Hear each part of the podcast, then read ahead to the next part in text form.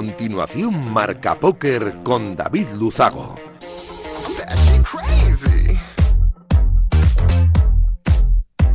Bienvenidos locos de naipes, saludos David Luzago, bienvenidos a un programa más, bienvenidos a Marca Póker, el único espacio de la radiodifusión española reservado para los amantes de la baraja. Domingo 5 de junio, programa 169, este que comienza y voy a aprovechar para agradecer como cada semana Radio Marca la cesión de este gran espacio y por supuesto por hacerlo viable a nuestro sponsor winamax.es, la mejor plataforma para jugar al póker online de nuestro país. Semana esta en la que se cumplen 100 días de la invasión rusa en Ucrania, en los que Moscú no ha conseguido, parece ser, ninguno de sus objetivos estratégicos, aunque los expertos alertan que la situación de Ucrania es mucho peor de la que se cree o la que nos llega. En deportes, don Rafael Nadal Parera vuelve a reina de la Arena de París, engrandeciendo aún más si cabe la leyenda del mejor deportista español de todos los tiempos. Y en la crónica social, sonada la ruptura de una de las parejas más mediáticas del mundo, Shakira y Gerard Piqué, que han decidido poner punto final a su relación. Y también, en crónica social, la victoria de Johnny Depp en el seguido juicio contra su exmujer Amber Heard ha copado las portadas de todos los diarios. Nosotros, como cada domingo noche, vamos a intentar que los próximos 90 minutos les sirvan para evadirse un rato de la situación actual y hacer un poco más ameno todo. Nos ponemos ya en breve con los titulares de un programa, como siempre, cargadito de historias, de noticias, de reflexiones, de actualidad y, por supuesto, de entrevistas. ¡Arrancamos! Arriva, arriva quello che deve arrivare. Non ti preoccupare, non ti preoccupare. Arriva, arriva quello che debe arrivare. Non ti preoccupare, non ti preoccupare. Arriva, arriva quello che debe arrivare. Non ti preoccupare, non ti preoccupare. Pues vamos a hablar con un histórico de la redacción de nuestro país, de, de, la redacción en webs informativas de nuestro país. Vamos a hablar con Antonio Romero, conocido como Antrodax, que nos va a hablar además de las World Series que acaban de arrancar, las World Series 2022, el campeonato del mundo que acaba de arrancar en Las Vegas, ha vuelto a su fecha original, se ha cambiado de emplazamiento, ahora nos contará Antonio, y tiene muy buena pinta. Tendremos como siempre un carrusel de noticias que define a la perfección lo que ha ocurrido en nuestro maravilloso mundo en eh, esta semanita. Vamos a hablar del proyecto de ley general de comunicación audiovisual que se ha aprobado esta semana y, qué implicaciones tiene, a qué obliga a los creadores de contenido este proyecto de ley general. Y también vamos a hablar con uh, Miguel Ángel Galán, conocido como Galán and sobre la monetización en las redes sociales, especialmente en el Twitch. Eh, ¿Cuánto ganan los streamers de póker? ¿Cuánto ganan los streamers de póker españoles? Etcétera. Por cierto, ayer se celebró el primer torneo de MUS, porque este programa es eh, absolutamente de póker, pero también hablamos de MUS alguna vez. Y se ha celebrado el primer torneo de MUS, el primer torneo de, de MUS Pro en las instalaciones del Gran Casino Aranjuez. Hablaremos con su, con su creador y organizador, con Miguel Trinidad. Y cerraremos con dos conexiones. La primera con Dani Albert, eh, en el Festival de, de Póker de, de, Castellón, que ha unido, ya lo saben, a tres de los festivales nacionales más importantes. Y también con Sergio García, que nos hablará cómo ha ido la semana de las Asturias Golden Series. 90 minutos por delante de mucho naipe, vamos a por ellos. Escuchas Marca Póker, el deporte rey de corazones.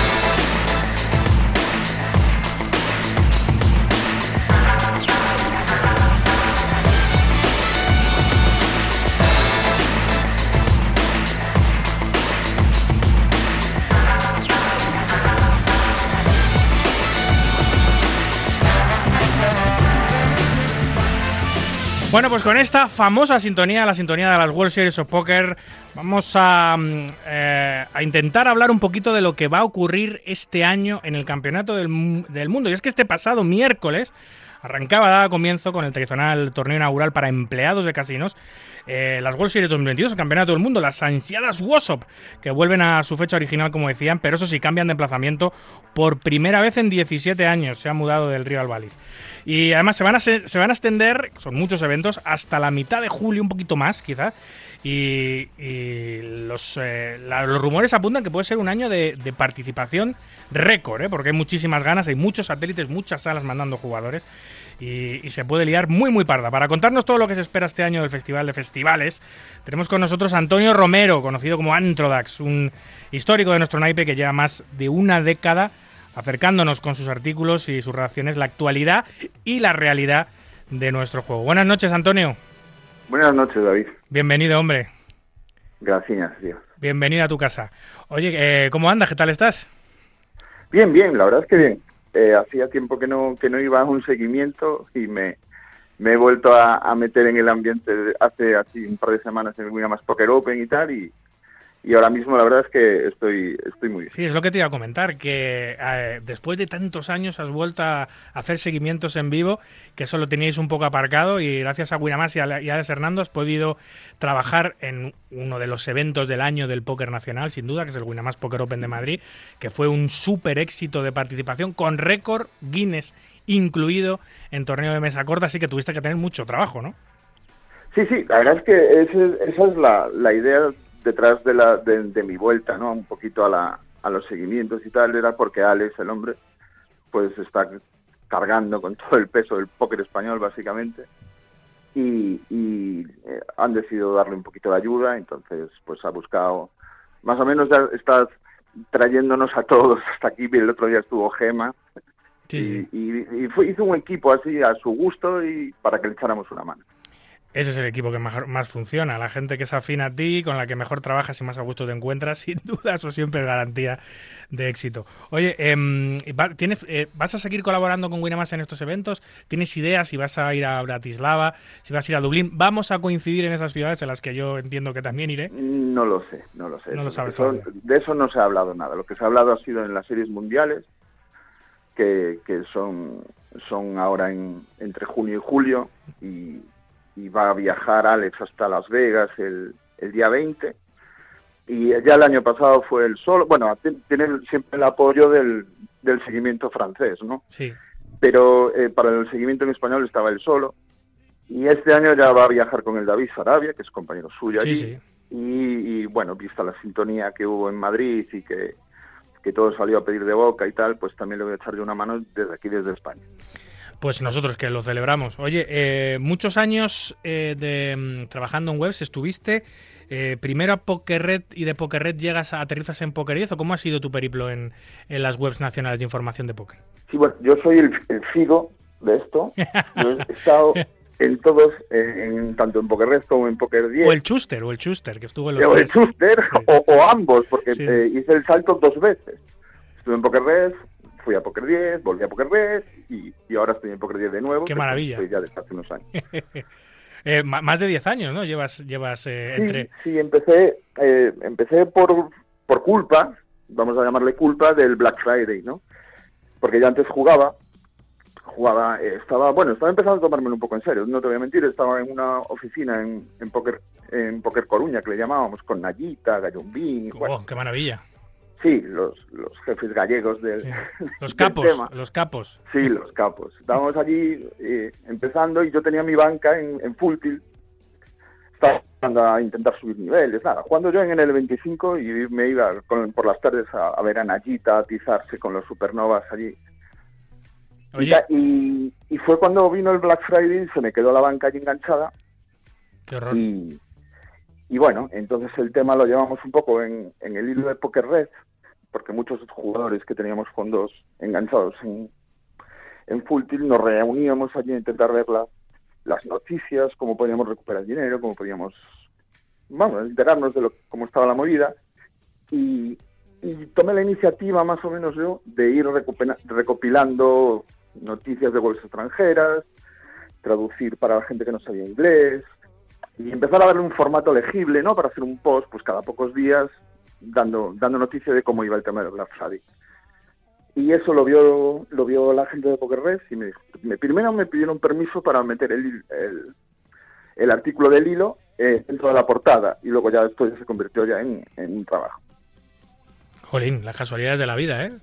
Sí. Eh, intentando ayudar a los demás, intentando ayudarte a ti mismo, obviamente, para intentar recuperar inf- información de esa eh, de ese horror que nos ocurrió en 2012 cuando cerraron las webs más importantes de póker y se quedó el dinero congelado de los jugadores de todo el mundo y también de los españoles, intentando echar un cable, eh, acabas encontrando una vocación yo, profesional. Yo no tenía ningún tipo, no tenía ningún tipo de, de experiencia escribiendo ni trabajando en una web, ni, ni siquiera trabajando desde casa, porque cuando para, para Valencia trabajaba desde casa, obviamente. Entonces, eh, pues fue una casualidad, la verdad. Pero, que fue una casualidad. ¿Y qué hacías antes de, de- de que, de que esta casualidad de casualidades, de que yo- empezas a jugar y empezas a trabajar para los jugadores? No, no, aquí yo, yo, soy un currito de toda la vida. Yo he estado, he sido encargado de ciber, he sido vigilante de seguridad. Eh, le he dado un poquito a todo y, y justo esto me vino en un momento en que estaba en paro y, y desde aquella pues mira, es lo que me ha solucionado la vida, la verdad. Tú fíjate cómo son las cosas. Y lo que puede solucionar la vida a muchos jugadores es ganar un premio importante en las World Series of Poker de este año. Eh, un español casi lo consigue. Eh, ya hemos empezado fuerte con Sergio Aido, ¿no? Que ha quedado quinto, ¿verdad, Antonio? Hace poquito. Sí, sí. Hemos tenido ya la primera mesa final. Eh, en nada, en el, en el tercer evento. Y el primero es para, ya dijiste que es para empleados de casino, con lo cual, digamos que el 50% Y la, llevamos. y la primera mujer también, que ha, ha- ha- salido, bueno, porque el evento de empleados lo ha ganado una mujer, o sea, ha sido una empleada en este una caso. croupier. Una croupier. Mm, Una croupier. Una croupier que, que viaja con su madre, que también es croupier, y que dice que, que sus hermanos ya han ganado torneos en el circuito de las series mundiales, o sea que el primer, el primer brazalete en la nueva casa eh, se, queda, se queda en una familia de póker. Ese torneo, eh, Antonio, eh, llevo yo años intentándolo jugar, el de empleados para casinos, porque entiendo yo que, que, la verdad que no tengo ni idea cómo es el proceso de registro de un evento de esos, qué tienes que aportar para que te verifiquen que efectivamente trabajas para un casino, porque Pues eh, no sé el proceso el proceso concreto, pero yo también es un torneo que me, me gustaría jugar algún Claro. día, le tengo echado el ojo, porque hay un periodista de Poker News, Chad Holloway, sí, que es compañero nuestro de Sí, sí. seguimientos y tal, que lo ganó, lo ganó en su día Claro. y tiene su brazalete de las series mundiales oficial, en vivo y ganado en el Río. sí, es como, es, no solo es, es un torneo como para staff, para industria, como para Sí, la gente Sí, es, que... es como un torneo para la casa, Sí. para la gente que estamos por allí o que algún día soñamos con estar por allí. A mí me, a mí me encantaría. Pues vamos a, vamos a intentar investigar, Antonio, cómo es el proceso de registro, porque encima es súper barato. Es de, es de los torneos más baratos los de 500, Claro, sí, 500 500. dólares. Entonces es un torneo asumible, Sí. o sea que eh, el hotel eh, y el avión te puede costar 1.500, 2.000 dólares estar allí 8 o 9 días y luego 500 dólares ese torneo y jugar un poquito de cash y ya tienes unas buenas vacaciones también por Las Vegas, o sea que hay que jugar alguna cosa más, pero que ya lo haces. Yo, yo algún año lo tengo que jugar, pero eso sí tengo que ver exactamente qué tengo que certificar para verificar que trabajo en un Sí, casino. mira, por ejemplo, otro otro otro famoso director de torneo que se juega todos los años es Kenny el, be- el belga, y que yo sepa solo ha dirigido torneos en su casino en Bélgica Sí. y, y no creo que tenga nada que ver con, con la industria del juego en Estados Unidos y sin embargo, Sí, sí, así es. Bueno, de hecho fue November 9, Kelly Haller, eh, hace Hmm. unos años. Llegó muy lejos en el, en el, en el main event, el campeonato del mundo, siendo efectivamente un director de torneo. Pero bueno, claro, luego dices, bueno, el feel será más blandito al ser crupieres y al ser trabajadores de la industria y no jugadores profesionales. Pero hostias, es que hay algunos, hay algunos crupieres que juegan como verdaderos profesionales, eh, ojo. Sí, y hay algún también algún pro que aprovecha para, para jugarlo también Claro. pues eh, basándose en, en, es- sus relaciones, a lo mejor eh, con el flor de algún Claro. casino tipo el Aria o alguno de o el Velayo, sí, sí. que en, en la zona de Haggy Stakes, pues siempre hay alguno que también aprovecha. Pero bueno, Claro. no deja de ser un, un torneo un poquito así, pues el turbito, como son los baratos de, la- Mm. de las series mundiales. Y este año han metido 830 personas, que bueno, tampoco se gana todos los días. Sí, hay, que, hay que intentar jugarlo algún año, Antonio. Oye, em, nuevo emplazamiento. Eh, nos vamos del Río, del histórico emplazamiento en estas últimas dos décadas del Campeonato del Mundo, a- al Valis. ¿Cómo es esto, Antonio? Pues el tema es que el río se estaba quedando un poquito, un poquito viejo, un poquito obsoleto. Además, siempre ha estado un po- eh, fuera del, del strip, quedaba separado de la zona más, más importante de casinos por, por la autopista que cruza Las Vegas, una autopista de como de 12 carriles, una y así, que prácticamente te lleva a otra ciudad. Entonces, em, eh, siempre hubo el, puntito este de llevárselo al strip. Entonces, eh, eh, la empresa que tiene ahora los derechos, que es Caesars Entertainment, tenía planeado eh, crear un gran centro de, conver- de convenciones y hacerlo sede permanente de, de, la- de las series mundiales. Pero no sé en qué ha quedado ese plan. no te puedo mentir, no tengo ni idea de qué, hicieron con eso. Y lo que han hecho es, eh, como es una gran empresa que tiene varias, varios hoteles y varios casinos en todo Estados Unidos, en Las Vegas pues tienen, tienen el Paris y el Valis, porque este año son dos sedes, no es una sola. Lo han juntado todo para hacer un enorme espacio de, mesas y, este año han batido todos los récords de mesas metidas en, en las, en las zonas de juego y, van a superar las 600 mesas a su disposición para que allí no falte espacio para nadie. Yo he visto los vídeos que algunos jugadores, eh, el primero que los publicó fue Phil Helmut, siempre está metido en todos los cotarros, luego he visto eh, eh, el vídeo, no me acuerdo quién era, si era Jamie Staples o alguno de estos, que ponía, em, ponía vídeos recorriéndose todos los pasillos, las zonas donde estaban las fotos de los, de los ganadores, que por cierto, no sé si has visto que la foto de, como las tradicionales fotos... la, de... la de nuestro amigo Ferguson. Exactamente, me ha parecido un detalle... está, donde, está, donde, merece, ¿no? Básicamente. Claro, o sea, para el espectador que no sepa, Chris Ferguson es uno de los eh, dueños de Full Tilt eh, que sufrió eh, la congelación de sus cuentas por parte del FBI y no pudo devolver los fondos. Y bueno, había, había mucha gente, muchos profesionales vinculados a Full Tilt y aquí había unos que tenían mm, más responsabilidades que otros y hubo gente que metió más mano en la caja que otras y, vamos, Ferguson no, no, es, de los que tenía mucha salvación. Sobre todo lo que no le perdona a la comunidad de jugadores es que nunca pidiese perdón y nunca expresase una, no sé, pues un arrepentimiento sobre esa situación, ¿no? Y, él ha seguido jugando. y fue el que mejor lo tuvo, porque me convenció a Poker News de hacer una serie de vídeos que se llamaba La explicación o el perdón, no, no mm. sé qué. Eh, y era, era un excusa tras excusa y, y siempre evitando decir la palabra perdón o culpa o, y pues ahora la organización de World Series se lo ha hecho pagar, entre comillas, y esas fotos gigantes que suelen adornar las salas de torneos del Campeonato del Mundo ahora se han puesto en los corredores, en los pasillos gigantes que dan acceso a esas salas, y, va, y vas viendo uno detrás de otro los campeones de, todos los años históricos, de los años 70, y la, y la, y la foto gigante de Chris Ferguson está, metido como una especie de pasillo oculto. Sí, está en un pasillo, en, en, un, en un adyacente, no está en el principal, y está al lado, pues creo que es por lo que leí en Poker News, creo que es un, un, armario para guardar las herramientas de limpieza. madre mía, es que eso, eso, Antonio, es peor que, que no te pongan la foto. que no te pongan la foto, bueno, lo asumes, pero que te, que te aíslen ahí solo. también, también Ferguson no se lo puso muy fácil, porque después de todo lo que hubo, aún, fue a ganar un, un título que allí lo tienen muy. Lo tienen muy. O sea, le dan mucha importancia, que es el, el jugador de las series el, ganador de la general. Sí, sí, el player de ayer. Un par de años. Oye, había, había, había, bueno, las salas a todo esto, ¿qué tal? Tienen una pintaza increíble, ¿no? La sala sí, tiene una pintaza. El, la sala principal, el reparto que han hecho es que los días uno se van a jugar en el París, que tienen un sitio enorme y, y ahí mezclan los días uno, mezclan los dailies que tienen allí, los deep stacks, eh, satélites, o sea, todo lo que son torneos que, giran alrededor de las series mundiales sin ser eh, oficiales de brazalete, lo juntan allí todo, ¿no? Entonces es un es lo que le llaman, es un salón de baile que le llaman y es una, una dependencia que tiene el Paris preparada para, para hacer divisiones, ¿no? Es enorme, desmesurada, gigantesca, y, pueden hacer incluso, pueden llegar a hacer nueve salones para tener convenciones que se celebren al mismo tiempo con gran cantidad de espacio y que entre ellas no se molesten. ¿no? Pues todas esas divisiones se han quitado para las series mundiales y es un salón completamente diáfano que cuya estructura ni siquiera reside en, columnas, o sea, no vas a ver una columna en todo el salón. El salón, según entras, es muy yankee ese concepto. horizonte hasta el fondo de la sala en que solo hay mesas y mesas de poca tienen allí metidas casi 400. Es de locos. Eh, es, que, es, que es, una extensión, para que quepan 400 mesas de poco, las tensiones, no me quiero ni imaginar los metros cuadrados que tiene ese salón. Pero es que los... el, dato que más me llamó la atención es que eh, es una superficie de juego que equivale a la suma de la del Amazon y Pavilion que había en el río, todas, las dos juntas y un poco más. Qué salvaje, es que es salvaje.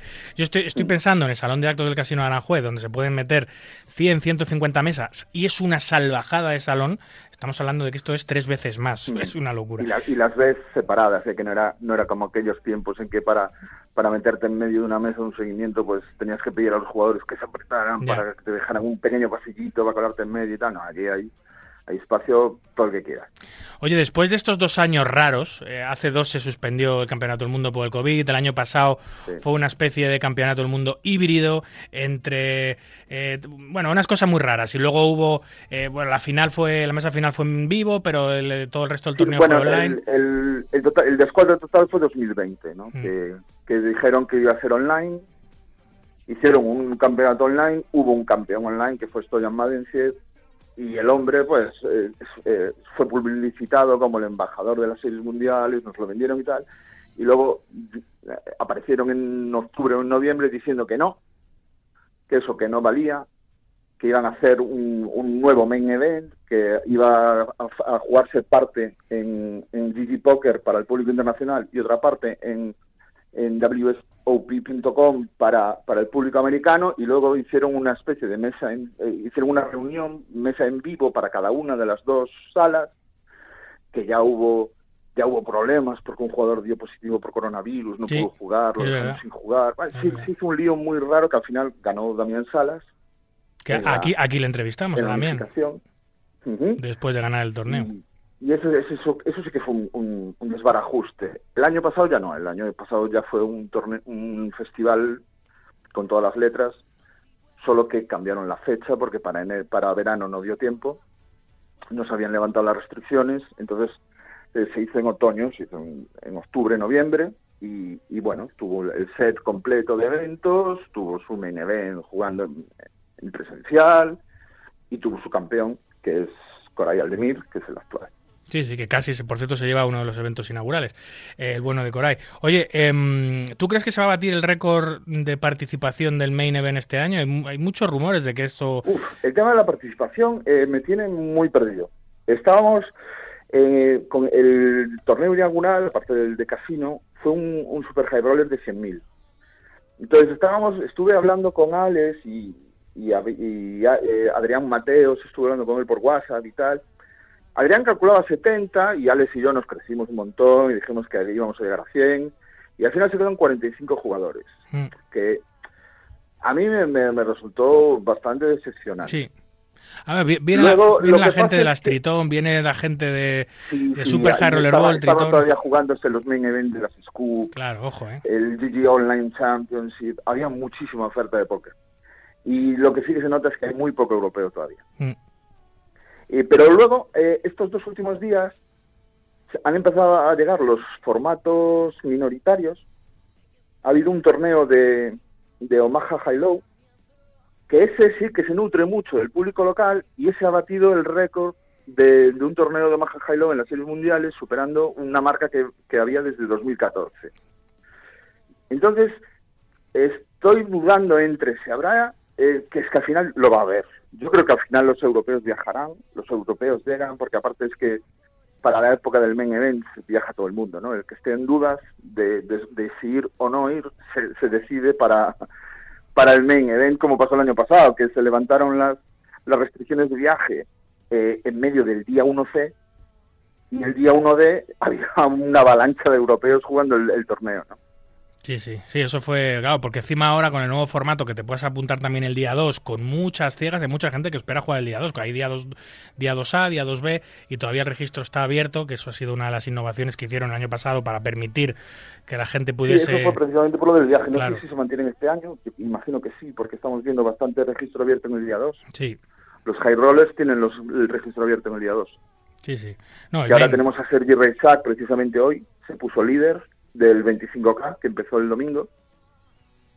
Y, tiene todavía no he podido dar mucha más información en Poker 10 porque está el registro todavía abierto. Y ojo, y ojo con otro español, ¿eh? residente en Estados Unidos, que es Manuel Lavandeira, que ha pasado líder del, del 1500 eh, Seven, Car Es uno de los pocos jugadores, Manuel Lavandeira, que juega juegos mixtos, que juega otro tipo de modalidades que no sean Holden o Maja. De los pocos jugadores españoles que lo hacen, obviamente mm. debido a que lleva media vida viviendo. Es otro, otro torneo que ha batido, el, ha batido los números de 2019. Que, claro, este año es complicado hacer referencias sobre las sobre los registros, porque ¿en qué te fijas? En 2021, que estaba fuera de fecha, con restricciones de viaje, etcétera, etcétera, o te fijas en 2019, que fue el 50 aniversario de las series mundiales, hubo muchísima gente y aún así no se batió el récord del main event. pero sí de muchos otros torneos, ¿no? Entonces yo prefiero casi fijarme en 2019 y el del Stud también se lo ha comido. Sí, sí. ¿Cuántos, ¿Cuántos días, Antonio, dura esto? Que llega hasta finales casi de julio, mediados finales, ¿no? Eh... Sí, mediados, mediados largos de julio. El, el, la semana grande es la del, siempre es la del 4 de julio, que es el fiesta allí en Estados Unidos, el día de, el día grande de Estados Independence Day. Siempre, sí, siempre suele coincidir con alguno de los días uno, porque todo el mundo está de vacaciones, todo el mundo tiene la oportunidad de acercarse a Las Vegas, ¿no? Entonces son siempre son 10 días el main event desde que no se separa la mesa final hasta noviembre y, ya te eso ya te lleva hasta el 14 o el 15 y siempre hay pues varios torneos como el Closer que ganó el año pasado Leo que nos llevan hasta el 18. ¿Y cuántos eventos hay eh, con brazalete? Hay hay muchos, ¿no? Hay los, los mismos que en, que, en, que en 2020 hay 88 y donde ha habido un pequeño cambio es en los brazaletes online que este año hay 21, que son menos que, en la edición de 2020, pero eh, están muy afectados por los últimos acontecimientos en Estados Unidos, que es que ya sabes que, bueno, justo volvemos al Black Friday, cuando se eh, tiraron con, con Poker Stars y con Full Tilt y dejaron aquello pues como un solar. Y la nueva jurisdicción la tienen los estados. Entonces los estados, los primeros que, se, que abrieron salas fueron eh, Nevada y New Jersey y, las series mundiales enseguida saltaron al, ruedo allí y, hicieron su sala con 888 y llevan haciendo brazaletes online desde entonces.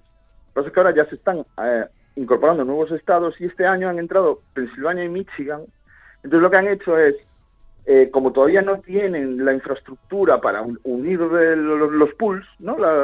para unir a los jugadores de todas las salas, lo que han hecho es 13, 13 brazaletes online se van a jugar entre la gente que se conecte desde Nevada, New Jersey y Delaware, y otros 8 se van a jugar entre Pensilvania y Michigan. Bueno, son brazaletes un poco descafeinados, diría yo. Para, empezar porque son online y para continuar porque no puede participar todo el mundo. Entonces no son unos brazaletes... Esto es, una pelea que ya se trae desde que empezaron las series mundiales a mandar torneos al Asia Pacífico o las series mundiales Europa, que, que son las que se han las que se han establecido como un, como un festival de referencia.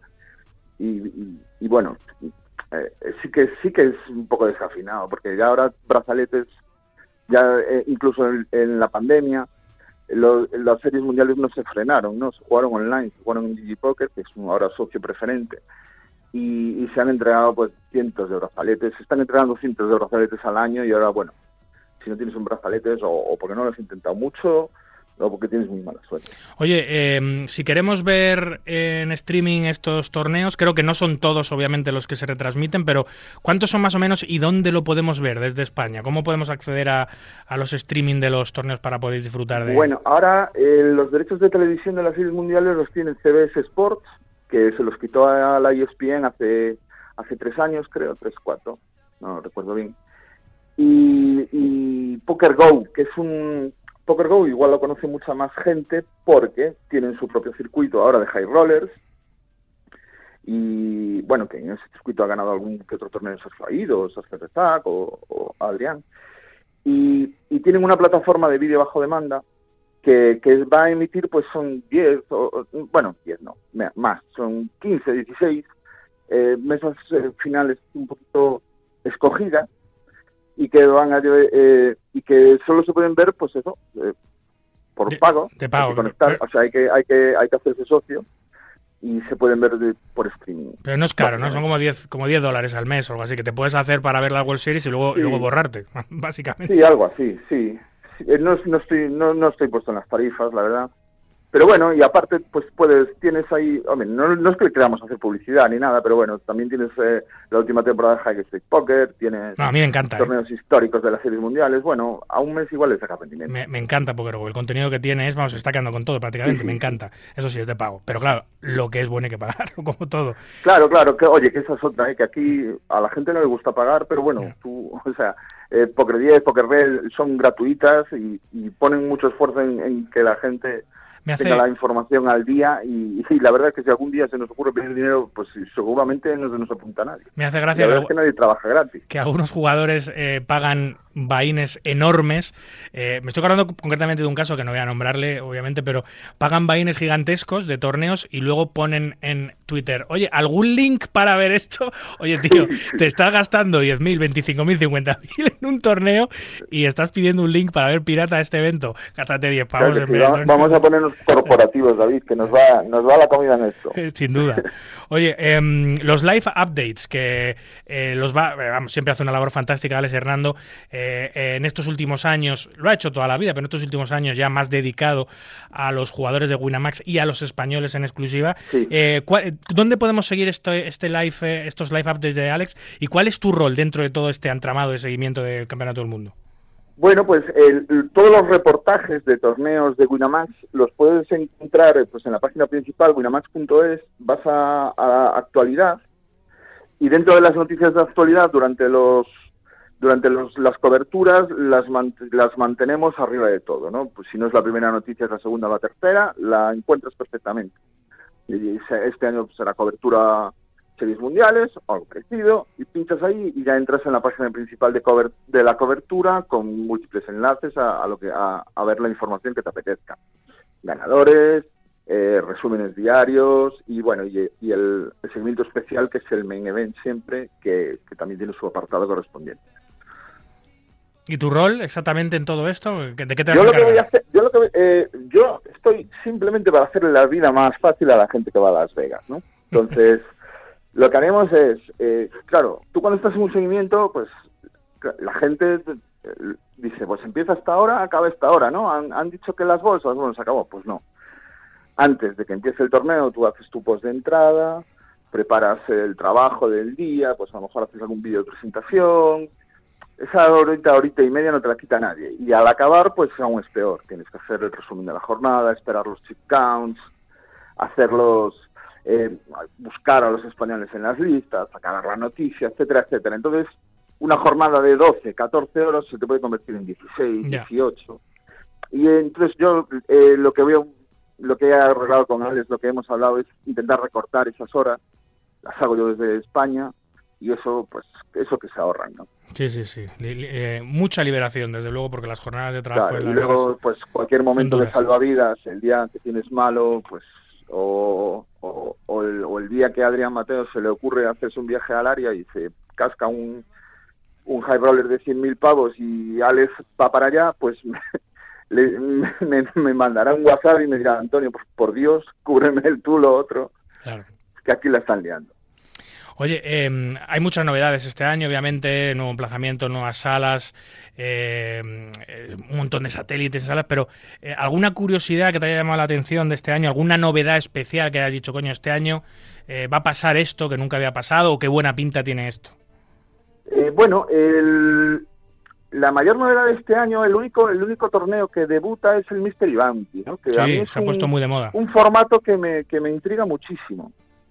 Ya tuve la oportunidad de verlo en Madrid, en el Winamax Poker Open, y es, es, bastante es bastante llamativo, ¿no? Esta, esta idea de, que cuando se llega al dinero, pues hasta el dinero es un torneo normal, corriente, ni siquiera de bounties, y en cuanto empieza el dinero, cada jugador que elimina a otro recibe una tarjeta para sacar al azar de, un, de, una, de una suerte de, de bombo, donde están todos los premios pues saca una tarjeta con la oportunidad de ganar o, el peor premio de todos o el mayor, seas el, el, primer eliminado después del dinero o seas el campeón del torneo.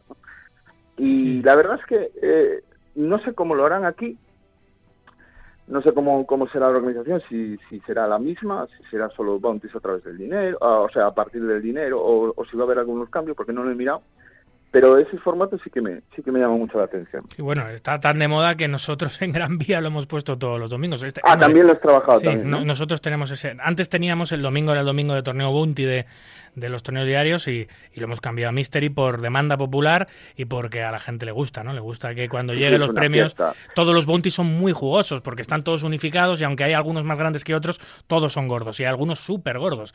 Eh, es que eh, ahora mismo eh, la sala que tiene mm, este formato implementado en mayor medida es DigiPoker y cuando pues tengo que consultar los resultados pues para hacer una típica noticia de pinchados, para saber lo que hicieron los jugadores españoles online Es una locura el Mr. Bounty Online porque eh, a lo mejor el tío, el 66 clasificado o el 76 clasificado es el que más ha cobrado de todo el torneo.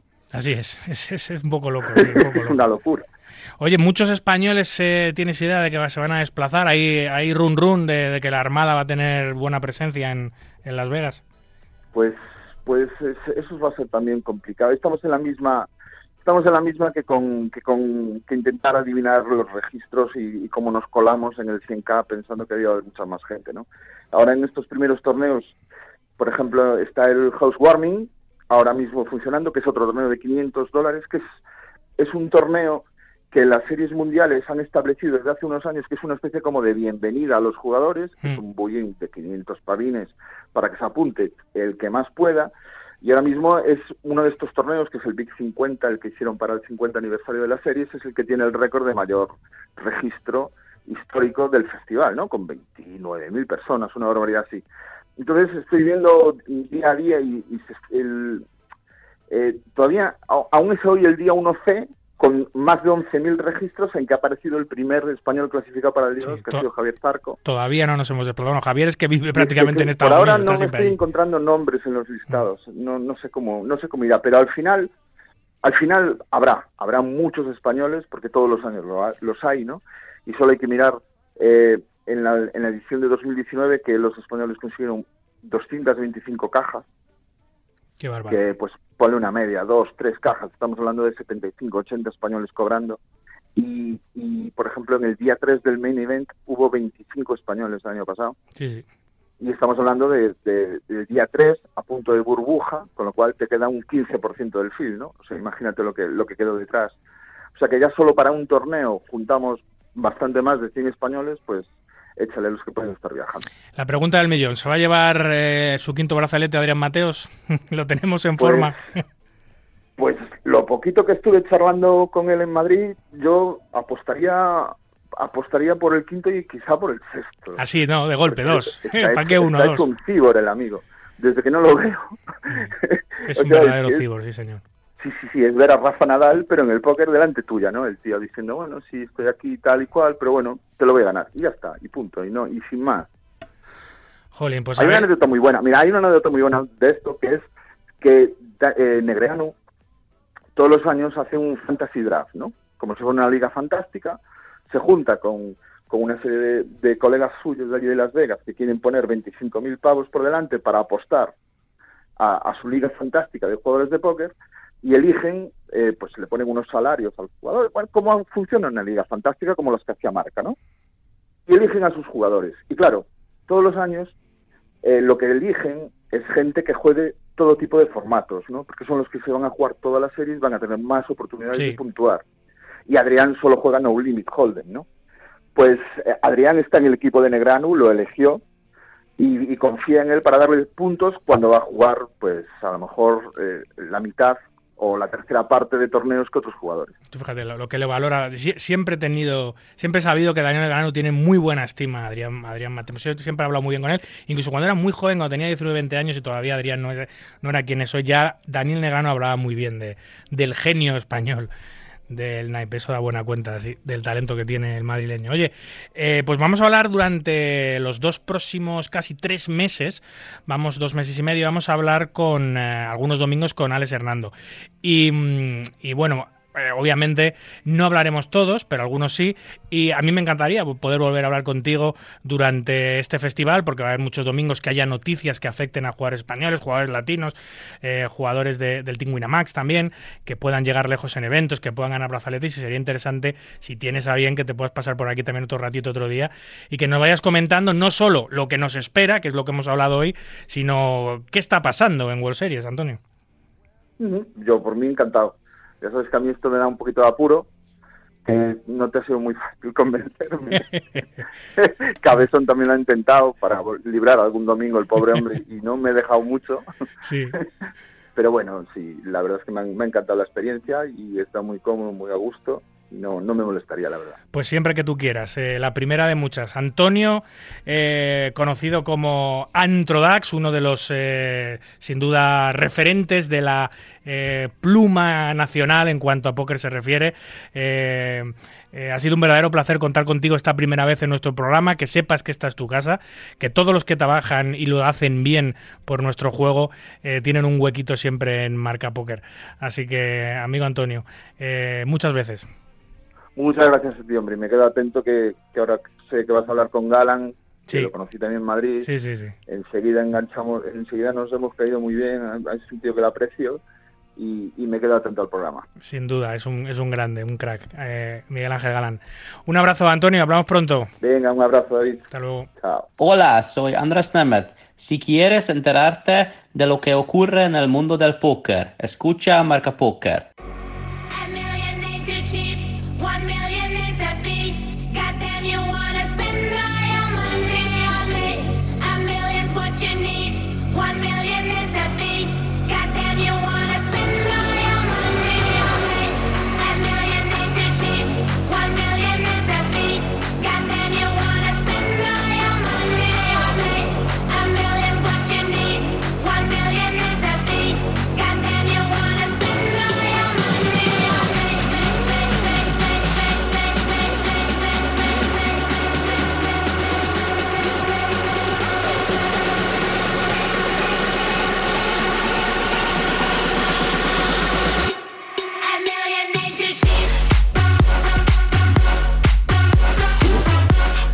Con el carrusel de noticias que define a la perfección lo que ha ocurrido en nuestro maravilloso mundo en estos últimos siete días y comenzamos con los resultados, como siempre, más importantes de los jugadores patrios esta semana.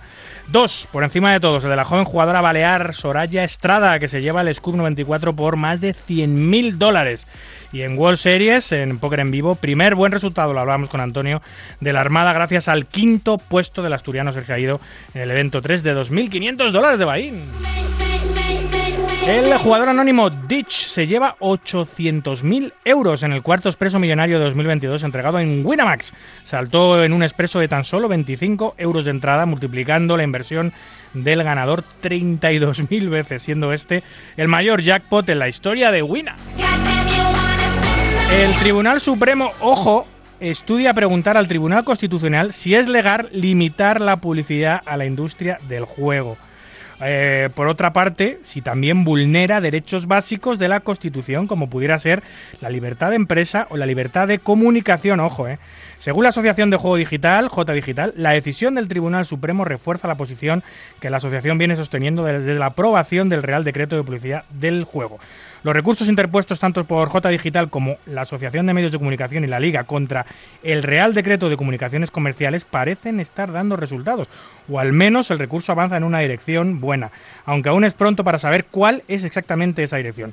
Como bien señalan desde la asociación, nos encontramos ante un escenario de incertidumbre jurídica excepcional y a la espera de lo que decida finalmente el Tribunal Supremo y en su caso el Tribunal Constitucional. J Digital se reafirma en la necesidad de mantener un diálogo abierto y transparente entre el ecosistema del juego en España y el regulador con el fin de promover regulaciones justas y proporcionadas.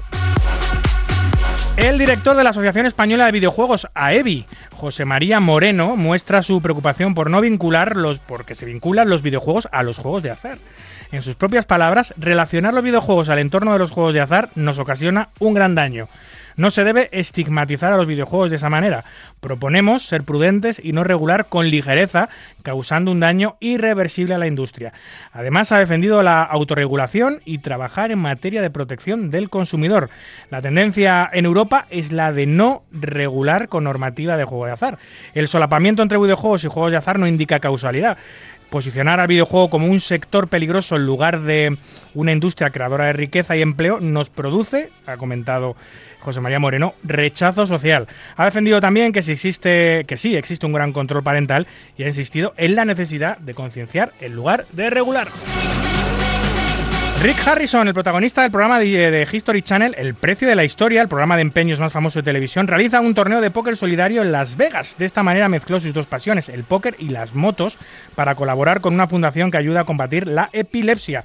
El evento logró recaudar alrededor de 75 mil dólares para la fundación Handley, que ayuda a las familias afectadas por epilepsia y otras discapacidades.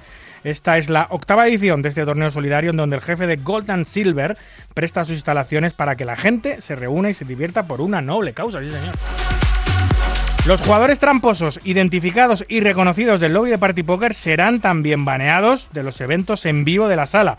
Con el lema Cero tolerancia frente a los tramposos, la sala de Diamante Naranja pone la primera piedra en su lucha contra los amigos de lo ajeno. ¡Bravo! El jugador norteamericano Chance Cornuth, tras ganar el main event del World Poker Tour Choctaw, tuvo un gran acto de generosidad con un croupier que estaba jugando el torneo y padece cáncer de médula. En el evento, Cornuth eliminó a este jugador, Gordon, sin saber que el croupier contra el que estaba jugando eh, estaba intentando llegar lejos en el torneo para intentar costearse su tratamiento contra el cáncer. Cornuth, tras enterarse, le donó 5.000 dólares de su premio, a lo que se sumó otro donante anónimo con 20.000 dólares más, además que felizmente costearán parte del tratamiento que Gordon recibirá próximamente. Y continuamos con Chance Cornus que decide vender su lujosa mansión de 6 dormitorios, 6 baños, bodega, sala de juegos, etcétera, en Las Vegas de 3,5 millones de dólares. Buena suerte en el intento. Y el jugador norteamericano de origen ucraniano Jim Kachalov, eh, que sufriera hace unos meses un verdadero via crucis para poder salir del país ucraniano, decide que cederá un importante porcentaje de sus premios a fundaciones de ayuda contra la guerra de su país. Y cerramos con la curiosa original campaña Patch Me Up, que ha puesto en marcha Gigi Poker en las World Series of Poker a través de sus parches. Con ellos pretende recompensar a los jugadores que voluntariamente se pongan su parche en cualquiera de los eventos del Campeonato del Mundo, con sponsorizaciones futuras en eventos en el Reino Unido eh, y simplemente con llevarlo y publicar una foto con él jugando en redes sociales. Participará así eh, contra el resto que lo hayan hecho para conseguir tickets de torneo, dinero en la sala, etcétera, etcétera. Eh, categorías en las que se va a poder optar a patrocinios. Pues bueno, la mejor foto del día, por ejemplo. O la foto que más retweets ha tenido. Eh, la foto con el mayor stack. La foto con eh, la mejor o mayor torre de fichas. el mejor truco que sepan hacer los jugadores. Todos ellos si tienen el parche puesto, etcétera, etcétera. Qué buena iniciativa, desde luego. Escuchas Marca Póker, el deporte del naipe.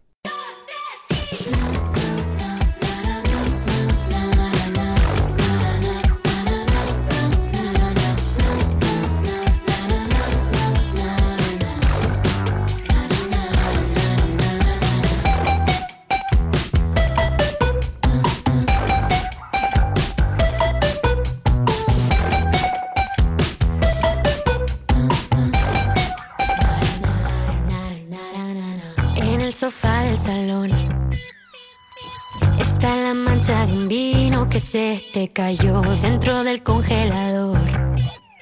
La cara de un beso, mirar con depresión. Quieres ser mi amigo, cómeme el higo. No van a volverte a ver paseando conmigo. Quieres ser mi amigo, me meo contigo. No van a volverte a ver paseando conmigo. Es tan raro estar sin hablarte, cantando canciones que me hacen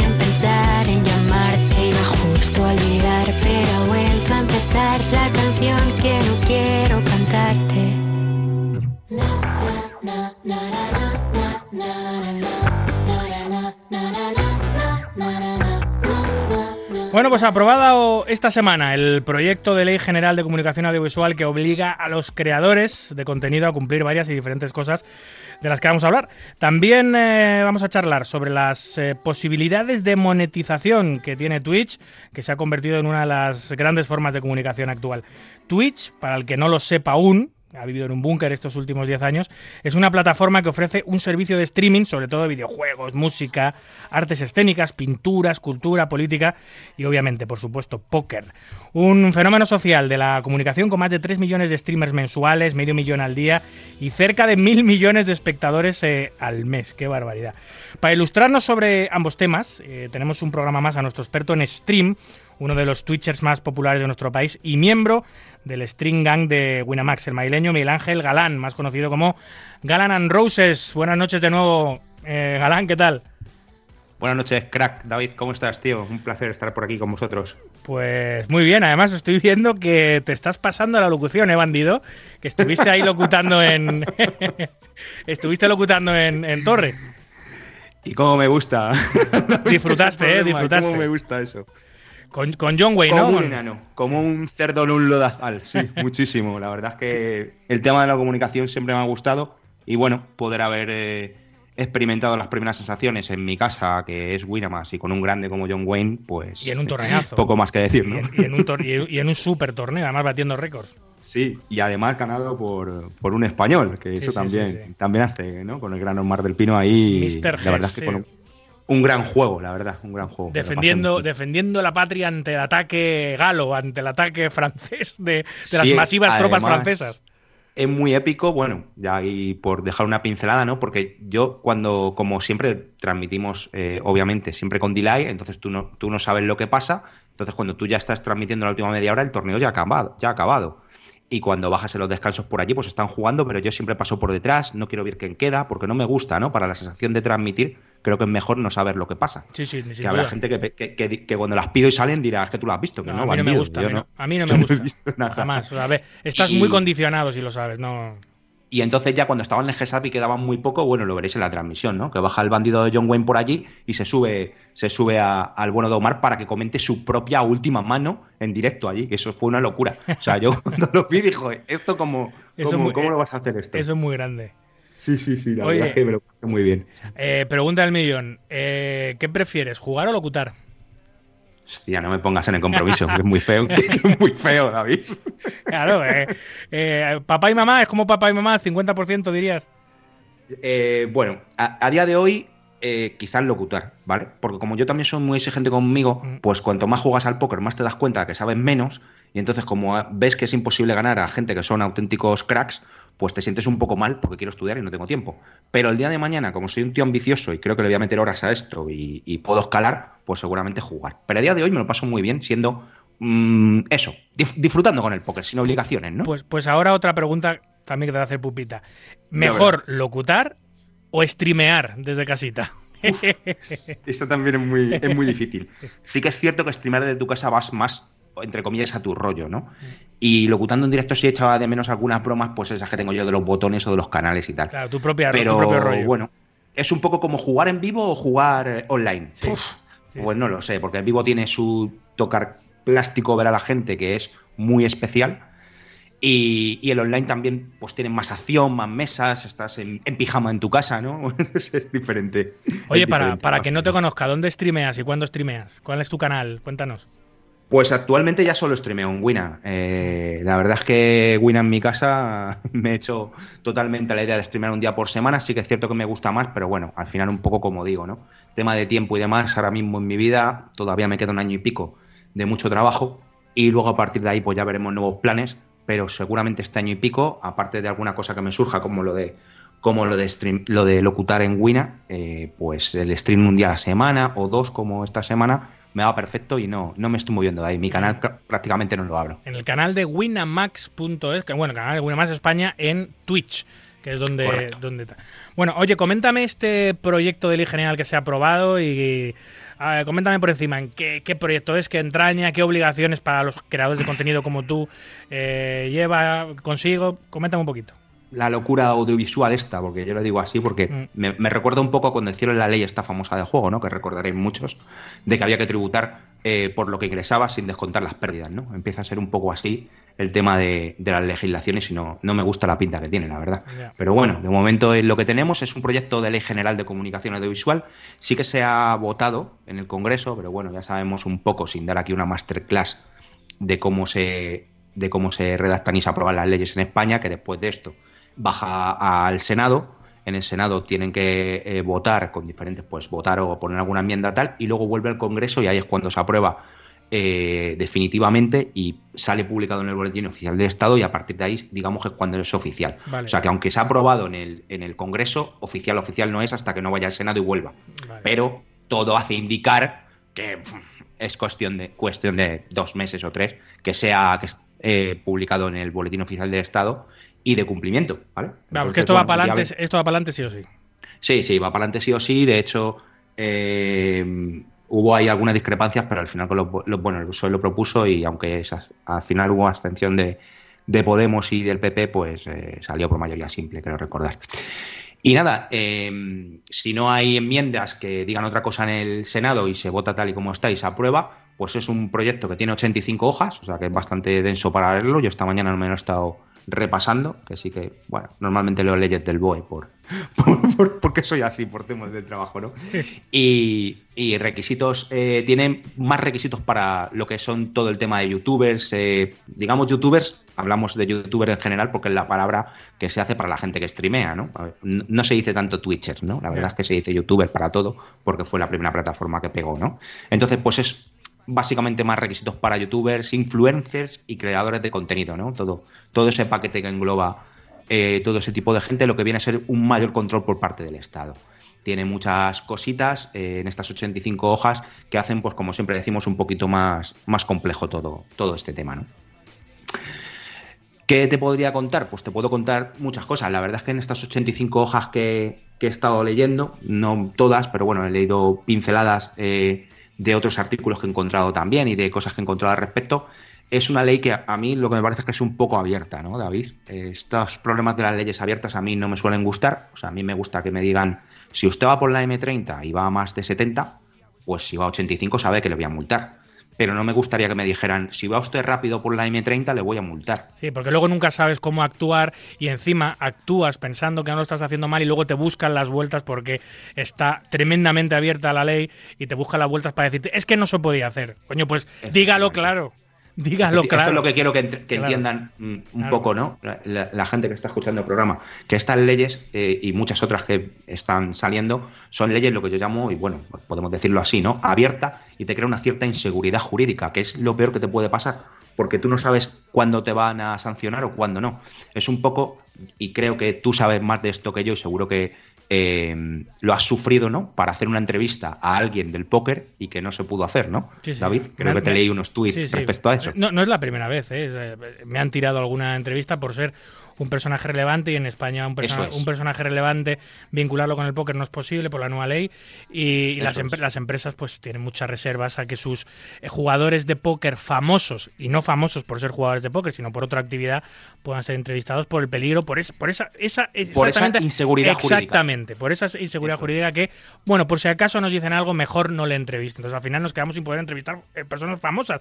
Solo pueden ser famosos si su, si su actividad principal eh, es el póker o si el contenido eh, en sus redes sociales principal es el póker si no tienes puedes tener algún problema Para que la gente no se entienda, Adrián Mateos no tendría problemas porque Adrián Mateos es famoso por ser ju- jugador de póker. ese no. Entonces, Adrián no tiene problemas. Pero alguien que viene del mundo del fuera, si jugara a póker, como su actividad principal no es el póker, la empresa en cuestión puede no estar segura de si me van a demandar o no. Gerard Piqué no por ejemplo claro. Gerard Piqué no Por ejemplo, tendríamos problemas para poder ejemplo. entrevistar el el y hablar del póker con él. Entonces, eh, entender que empresas tan grandes como Winamax no se puede arriesgar a, a ver qué quieren hacer conmigo, porque a Winamax le pueden meter una demanda y yo he visto aquí que hay multas de 2 millones de euros. sí Entonces, sí bueno, no, no son bromas poca broma no son bromas, ¿vale? Oye, Entonces empecemos por ahí. Dentro de la ley, pues yo, por ejemplo, me ha, me ha llamado mucho la atención eh, el ámbito de aplicación de la ley, que es una cosa que he visto que nadie había nombrado y pasa un poco desapercibido. ¿Y por qué quiero resaltar esto? Porque es normal que si tú resides en España te apliquen esta ley, pero hay como casi una página dedicada a quién le afecta la ley. Y en el artículo 3.2, por ejemplo, me ha hecho un, poco de gracia porque he visto que habla de que se considera eh, establecido en España, ¿no? Pues tú dirás, pues, pues que tengo y vende en España, ¿no? David, es lo normal, ¿no? Eh, bueno, ellos también van a considerar dentro de este eh, artículo 3.2, y lo leo literal porque quiero leerlo literal, cuando el prestador, se supone que habla de, de quien hace el servicio, no en este caso el youtuber o similar, ¿no? Cuando el prestador inició por primera vez su actividad en España, siempre y cuando tenga un vínculo estable y efectivo con la economía de España, aunque parte significativa del personal que realiza la actividad del servicio de comunicación audiovisual no trabaje ni en España ni en ningún Estado miembro. Es decir, traducción. Y lo, y lo cito con, con la persona en la que pienso, que es el Rubius. Si yo soy el Rubius y empecé en España y me voy a Andorra, no resido en España, y la gente que me lleva al streaming es de Colombia, y estamos aquí residiendo en Andorra con cinco colombianos que no son ni de la Unión Europea, el gobierno de España pretende que puede considerar que como tiene un vínculo estable y efectivo porque viene de visita aquí a ver a sus padres y demás, pues te aplico la ley. O, bueno, también el típico vínculo que es eh, muy habitual, que es eh, que tengas una propiedad a tu nombre en nuestro país o que tengas un negocio o alguna participación en algún negocio en nuestro país o alguna minucia de esas y ya estás condenado. Aunque lleves toda la vida viviendo fuera, como se te ocurra tener una propiedad a tu nombre o parte de una propiedad a tu nombre, estás jodido. Sí, cosas de esas, Entenderme, o sea, es eh, lo que tienes que interpretar es para el gobierno de España que es un vínculo estable y efectivo. Ya, súper abierto. Es que súper abierto. Entonces, me parece que ahí, bueno, y además aunque fuera a juicio, pues obviamente si yo estuviera en el caso de Rubio, si me la quisieran aplicar, obviamente recurriría a Europa, con lo cual esto iría para, para largo, porque yo eso fuera del territorio español lo veo difícil cumplimiento, aunque oye, el papel lo aguanta todo, yo puedo poner aquí en la ley lo que yo quiera y luego ya litigaremos con ello, ¿no? Eh, ¿Qué más, Pero bueno, me ha hecho gracia, ¿no? Y luego en el capítulo 4, pues es un poco... Eh, donde habla del registro de prestadores de servicio obligatorio, ¿no? Y ahí es un poco el que nos afecta a nosotros y digo, eh, el que más nos afecta, ¿por qué? Pues, por ejemplo, que se va a establecer una organización y funcionamiento para un registro. Eh, a saber, lo deja ahí en el aire, ¿no? O sea, que te vas a tener que registrar como, como creador de contenido. Tampoco dicen mucho, pero bueno, parece ser que hay una eh, Comisión Nacional de los Mercados de la Competencia que va a regular estos temas y habrá que esperar un poco, pues supongo que si no es en un reglamento o en alguna ley posterior, desarrolle un poco eso. Pero tiene pinta de que van a querer tener eh, nombres, apellidos, domicilios y tal de todo el mundo que. No sé, me parece un poco raro, ¿no? Pero parece que sí que va a haber un registro, ¿no? Oye, la chicha nuestra está en el título quinto, ¿no?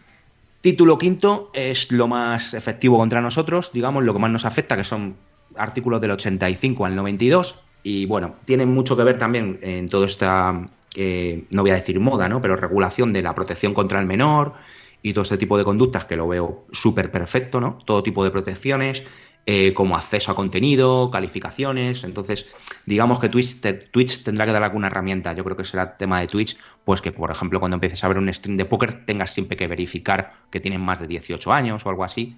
Entonces, habrá todo ese tipo de protecciones para que eh, los menores no puedan acceder a este tipo de contenidos, ¿vale? Y luego, respecto a las comunicaciones comerciales de azar y apuestas, que pienso que nos encuadrarán ahí, porque ¿dónde nos van a encuadrar? Pues eh, no, tengas, no la menor duda, Galán. No, no tengo duda, ¿verdad? O sea, he dudado por... no tenga la menor duda. en deportes, en, en, stream de deportes no nos van a meter, ya te lo digo. Pues ahí, por no hacerlo muy largo, una cosa que ya estamos cumpliendo, yo creo, en, en Winamax y en los demás canales de póker, ¿no? Que es igual, la difusión periódica de mensajes sobre juego responsable esta, esta cabecera ¿no? que ponemos de juego responsabilidad y todo esto, que ya lo estamos haciendo desde que salió el proyecto de ley, se está aplicando. De hecho, yo recuerdo haber hablado esto con, con Winamax, ¿no? Y no sabíamos muy bien, hubo ahí un par de semanas que no estaban muy seguros por el tema de streaming y al final entienden sus abogados y tal que poniendo esto se puede seguir emitiendo. ¿Por qué digo esto? Porque todos sabemos que eh, los juegos de azar en televisión y demás eh, tienen una franja horaria que es de 1 a 5 de la mañana.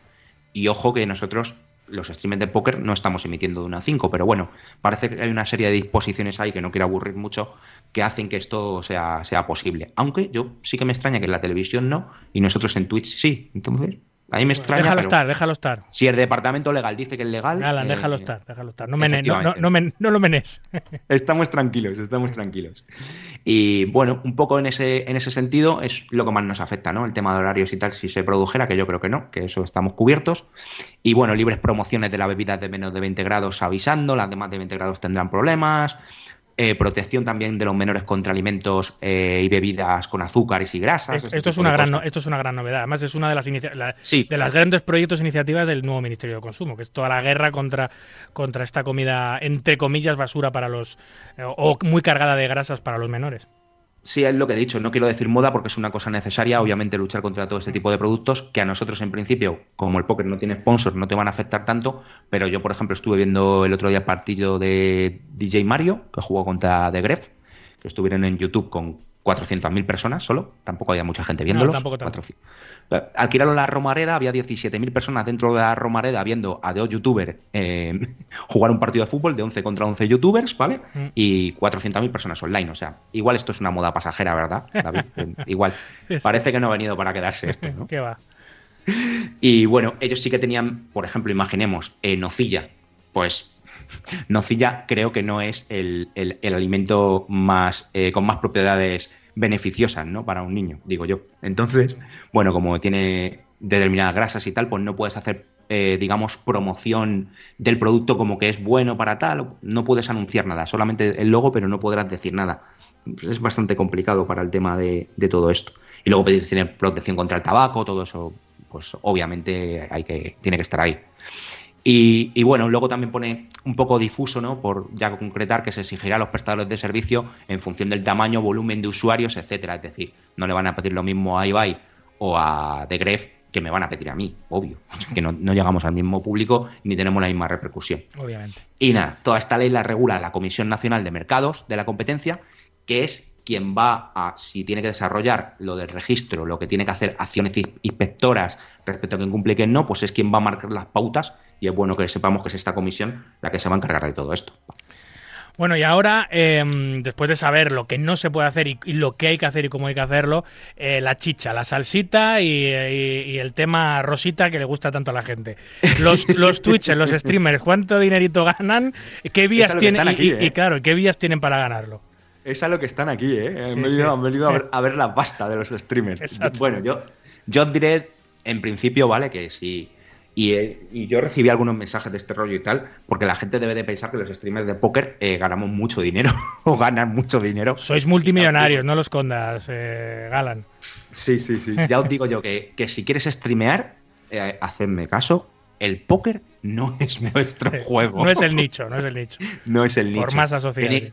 Claro, tenéis que pensar que más o menos eh, para monetizar Twitch, es decir, para ganar dinero en Twitch, eh, suele ser juegos que están en la primera línea. Es decir, cuando tú le das a explorar, te sale una serie de juegos, ¿no? Pues más o menos los que están en primera línea son los juegos que pueden monetizar bien, incluso algunos de la segunda, pero a partir de la segunda línea el póker suele estar en cuarta o en sexta línea, pues son juegos residuales que ve poca gente.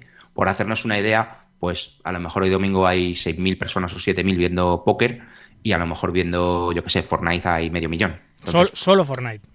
Sí, no, a lo mejor no es el juego que más gente ve, entonces eso repercute, repercute en los ingresos, ¿vale?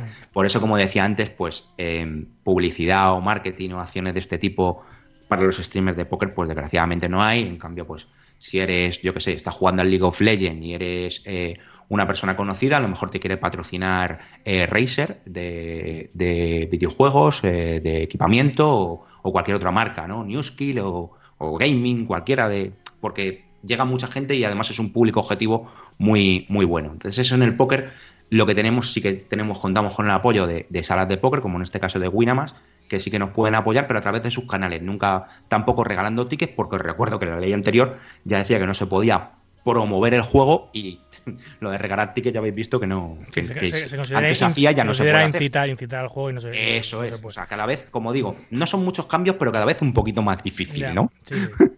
así de claro sí, entonces bueno por hablar un poco de números que sé que a la gente le da le da morbillo no le gusta estas cosas yo os digo cómo está ahora ¿por qué?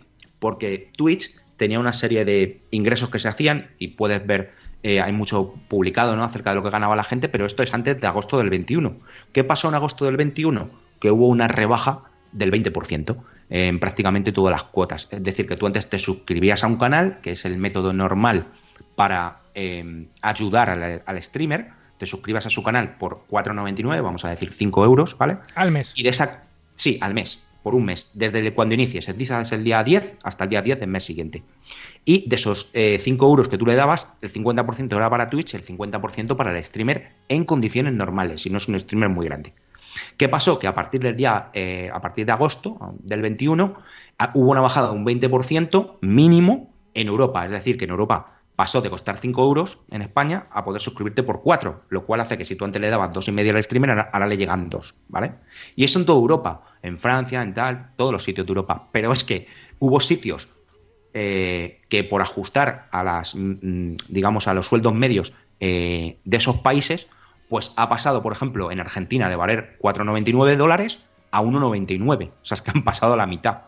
Y pasó lo mismo en Colombia, en República Dominicana, en México también la mitad, o sea, muchos de los streamers eh, que tienen, como nosotros, que en nuestro caso, hispanos, que tenemos también público de, del otro lado de, del charco, pues pensar que si ahora antes valía 5 y ahora vale 2 la suscripción, ahora te está llegando un dólar cada vez que alguien se suscribe. Sí, pero yo, yo, yo, supongo que habrá bajado mucho los ingresos de los streamers por, est por esta bajada del 20%, pero, ta pero, también entiendo Muchísimo. que por otro lado sí que haces más accesible la suscripción mm. a algunas personas que no se lo pueden permitir o no. Sí, pero no, la realidad es que yo, los streamers que sigo desde el año pasado, todos han bajado suscripciones. Ya. Ha habido un periodo durante unos nueve meses que sí que Twitch ha compensado esa bajada, si cubrías horas y demás, pero ya ha finalizado es- esa compensación y yo lo que veo es que muchos streamers tienen mu- muchos menos suscriptores que antes, al final es así.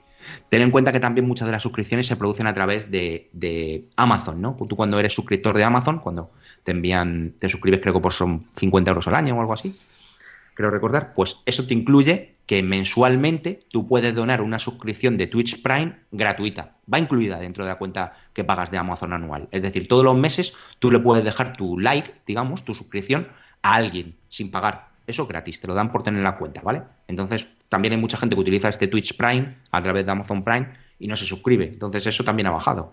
Es un poco, es complicado, ¿no?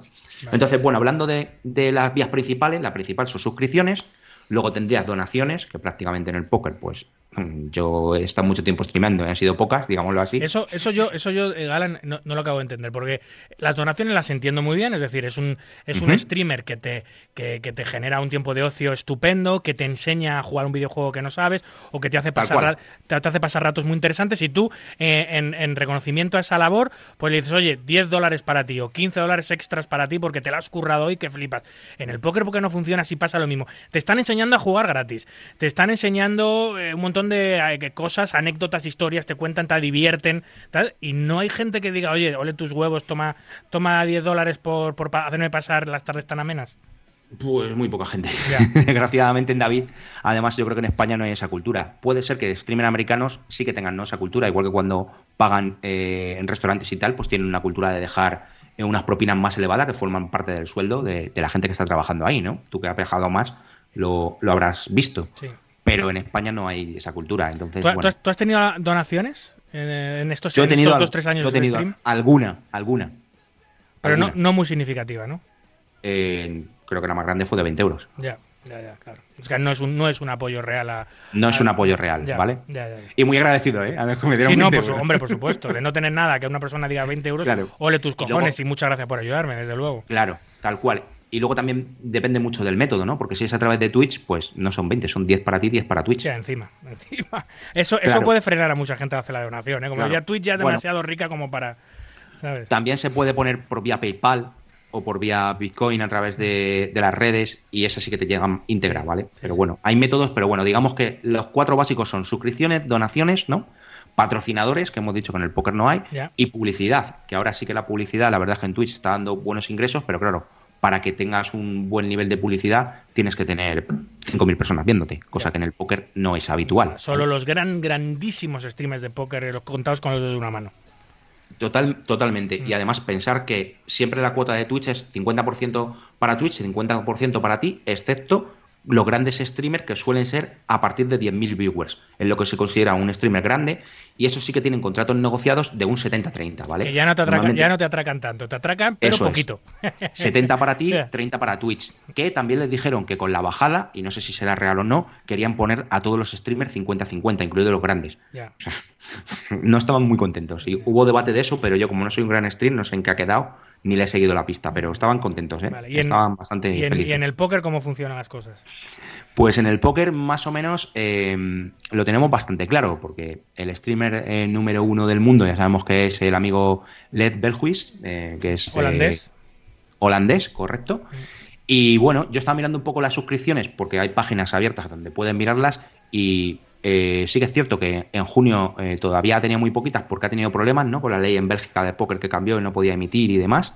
Eh, por lo visto había tenido recientes problemas, hubo que no, meses que no podía emitir, pero bueno, suscripciones te diría que sus picos, son- sus picos, ¿eh? estamos hablando del número uno del mundo, tiene picos de 3.200, por ejemplo, en septiembre del 21, pero luego tiene muchos meses en febrero, marzo, abril de este año de 1.300, 1.100, y estamos hablando del número uno del mundo. Es lo que para, que os hagáis, para que os hagáis una idea, eh, ayer, por ejemplo, yo vi al Chocas y tenía 14.000 suscripciones.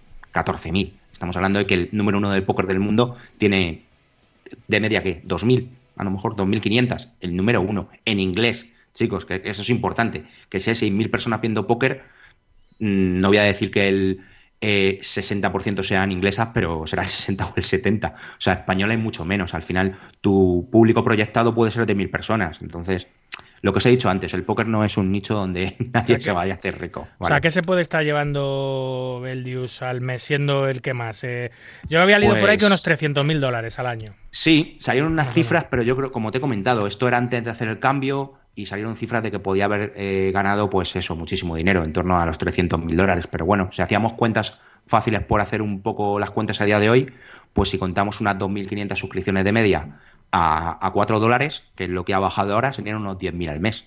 Pues así que 5.000 para Beldius, 5.000 para Twitch, porque él no tiene más de 10.000 viewers, normalmente tiene 6.000 o algo así, que ya es una burrada, pero 4.000, 2.000, pues si se lleva 5.000 al mes, multiplicamos por 12, son unos 60. Otra cosa es que luego tenga donaciones, que es Claro. lo que hemos hablado, que el público americano sí que está de más, y todo eso, pero eh, Les Beldium invierte cada mes, cada mes en póker unos 100.000 dólares. Estamos hablando de 100.000 dólares. Que un- a este caballero, aunque cobre eh, 200.000 al año, pues alguien que ya está en un nivel que se gasta 100.000 al mes y que es un gran jugador, no forma parte de. No es que viva de esto, ¿vale? Vive del póker. Esto puede ser un extra, pero sin más. Y Mira, eso a nivel internacional. Mira, esto, esto, todos estos datos de los grandes streamers internacionales que se sabe lo que cobran es porque hubo un ciberataque hace tiempo. Cuéntalo, y- cuéntalo. Claro. eh, los, los streamers suelen ser gente muy reservada y no suelen dar datos de lo que cobran o no cobran, no quieren generar suspicacia y no quieren, normal, no quieren decir exactamente eh, qué cobran por el contenido que generan, etcétera. Entonces hubo un ciberataque hace un tiempo y, y los hackers pues dejaron al descubierto el salario de miles y miles de streamers, entre ellos algunos de los de póker, ¿no? Yo mira, yo tengo aquí Sí. Les Beldius Top con 294.000. De eh, eh, luego Brian Davis, que es medio streamer de póker, medio streamer de otras cosas. No solo hace Sí. stream de póker, 235.000. Ben Sprague, 128.000. Ya luego los, los-. Sí, luego los demás están muy lejos. Matt Staples, 84.000. Jamie Staples, 59.000 al año. Jeff Gross. Eso, del, a la- del top 5 del Sí, mundo. sí, sí. Jeff y ya estamos en 80.000 euros. O sea, por no, y, favor. va- y sigue bajando, ¿eh? Jeff Gross 40.000, Arlie Shaban 35.000. O sea, bueno, es un salario bastante digno, es de- de- haciendo lo que te gusta, pero claro, viendo lo que cobran los de Fortnite, los de LOL, los de, los de GTA y los de FIFA, etcétera, etcétera, esto es, esto es un, esto es un juego de niños, vamos. po- pongamos, por ejemplo, eh, uno de los meses que, que tiene Ibai, 40.000 suscripciones, a- aunque, aunque si tiene un 70-30, aunque ahora hayan bajado a dos pavos, pues 40.000 suscripciones por dos pavos son, 80 son 80.000, ¿no? Eso el 50%. Si es a 70, pues serán a 3. Sí. Ciento y pico Bueno, mil. Ciento y pico mil un mes de Ibai. Ni, ni- podemos ni debemos compararnos con Messi y Maradona. O sea, con Gref, Claro. Auron, Ibai, Rubius, no se puede comparar porque eso, Eso ya son. Ni siquiera la gente que hace videojuegos y streamea videojuegos y se gana la vida muy bien se puede comparar con los super, super top. Pero ya nosotros, que somos hormiguitas, no se puede decir. Oye, una Yo tabla. hay una, fran- una franja ahí, ¿no? Una, hay una franja ahí como de 1000 viewers, 1200, que ya empieza a ser interesante, pero en el póker, eh, sobre todo en España, 1200 suscriptores es una locura. No lo va a tener nadie.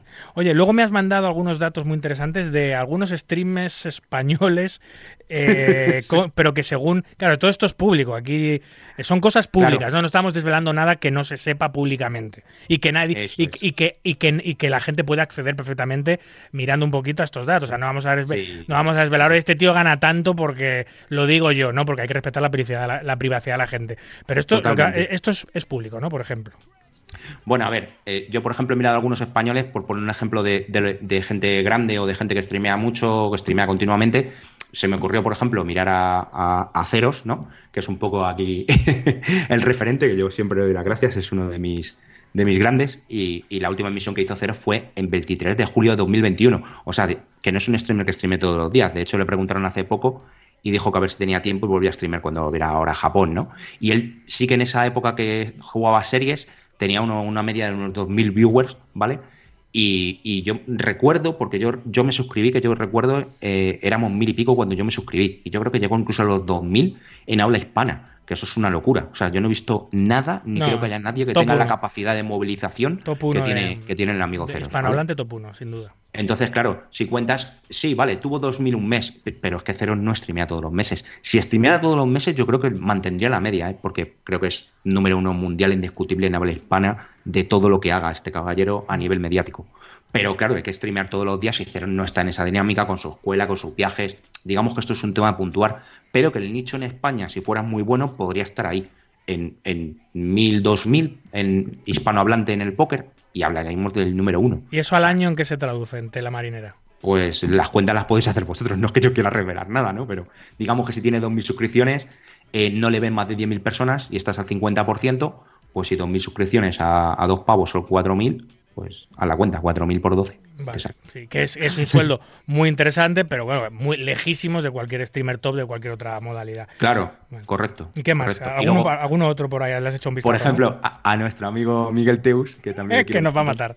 Nos va a matar que es colab Por cierto, colaborador del programa que hace su rincón siempre, de Teus y gran, gran, tipazo. Un tipazo, por cierto. Siempre digo lo mismo. Por ejemplo, he pensado en Miguel porque creo que de los streamers que llevan más tiempo y de los grandes de España, puede ser el que más en su canal a través de Mento eh, esté activo. Yo creo que sí. Seguramente será sí, de los que más se le ocurra. Sí. De los bueno, que más se le ocurra. El, el, canal de Poker Red posiblemente sea de los más de los más fuertes de España, porque se tiene genera contenido continuamente. También el de Poker Stars Spain, el de Winamax España, por, por supuesto esos canales. Sí, pero son no, los que no a nivel individual. De, sí, hablo como a nivel de, de personas físicas. Bueno, es una escuela, pero es Miguel el que integra ese canal, porque es el que streamea, ¿no? Entonces yo creo que más o menos él ha tenido épocas que ha streameado más o menos, pero podríamos decir que streamea que 3, 4 días de media a la semana, algo así, ¿no? Y puede tener una media de viewers en torno a 80, 90, porque tiene muchos picos, no, quizás más, quizás 100. Mm. Puede tener algunos picos de 150 y algunos picos de 60. También hay que tener en cuenta que Miguel, por ejemplo, ahora, y yo lo veo muchas mañanas y he hablado algunas con él, eh, tiene un horario de mañana. ¿Por qué? Porque con muy buen criterio ha cogido un hueco donde puede llegar a más comunidad, porque por la tarde pues tenemos ya salas de póker streameando, tenemos torneos de casinos, entonces obviamente si tú abres y hay muchísima competencia, como encima hay muy poco público, pues es muy difícil tener una audiencia fiel. Que diluyes. Creo que Miguel, mm. eso es, creo que Miguel ha sabido encontrar ese hueco por las mañanas, que lo hace muy divertido, a mí muchas veces, si puedo, lo abro ahí de fondo, porque la verdad es que además Miguel tiene un rollito que, que es atractivo de verle, ¿no?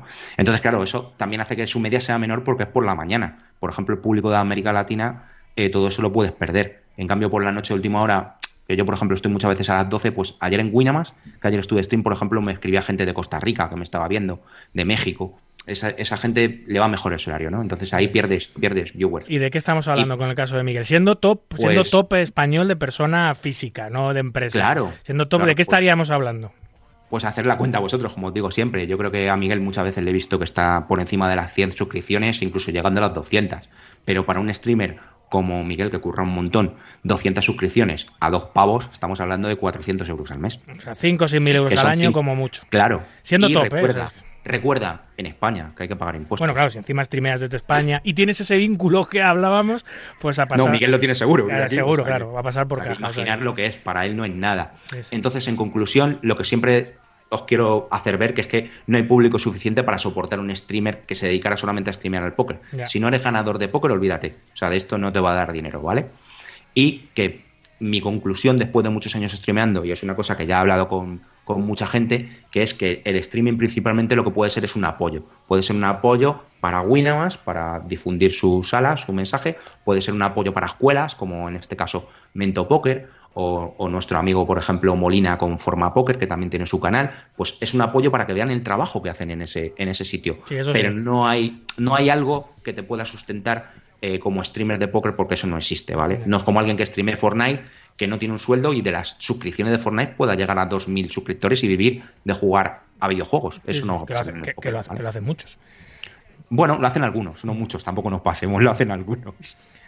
y luego nada, eh, por último recordaros que aparte de todo esto como os he dicho, que no es solamente que tú no puedas eh, vivir de esto, sino que streamear lo que te hace que te des cuenta cuando streameas, y por eso os daréis cuenta que, y yo ya creo que soy de los streamers más antiguos, sin lugar a dudas, porque yo cuando empecé, ya no queda nadie de cuando yo empecé, ya han caído todos. Están las, cuneta, las cunetas repletas de Claro, streamers, las cunetas repletas David. de streamers.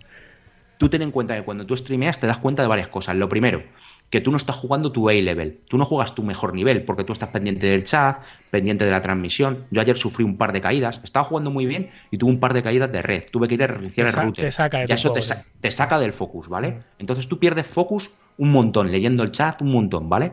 Y de hecho yo, por ejemplo, que soy un streamer que me gusta streamear mesa a mesa, es decir, yo me gusta que la mesa esté en grande, no cuatro pequeñas. Tú ves a Adri, que es un jugador profesional, y streamea cuatro a la vez, porque Adri está focus en lo que está haciendo.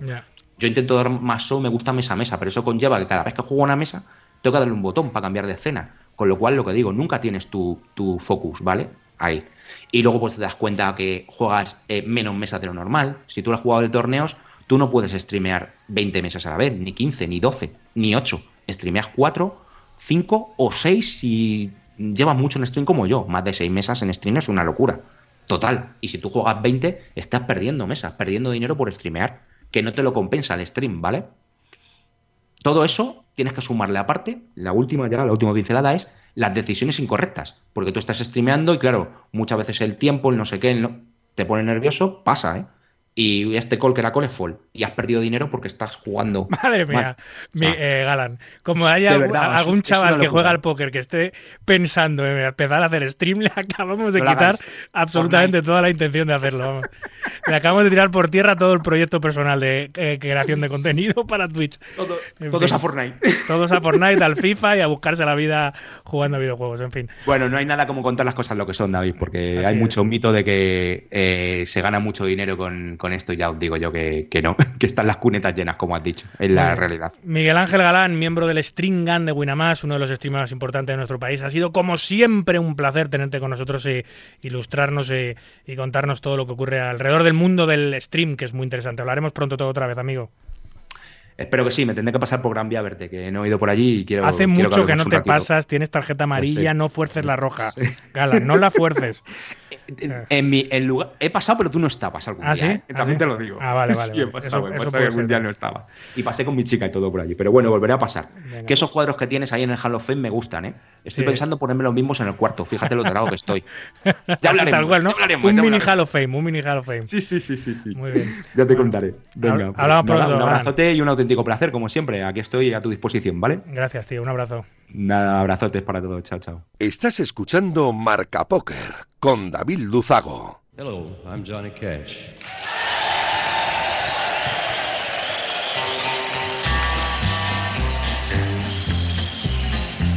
I hear the train a coming, it's rolling around a bend, and I ain't seen the sunshine since I don't know when.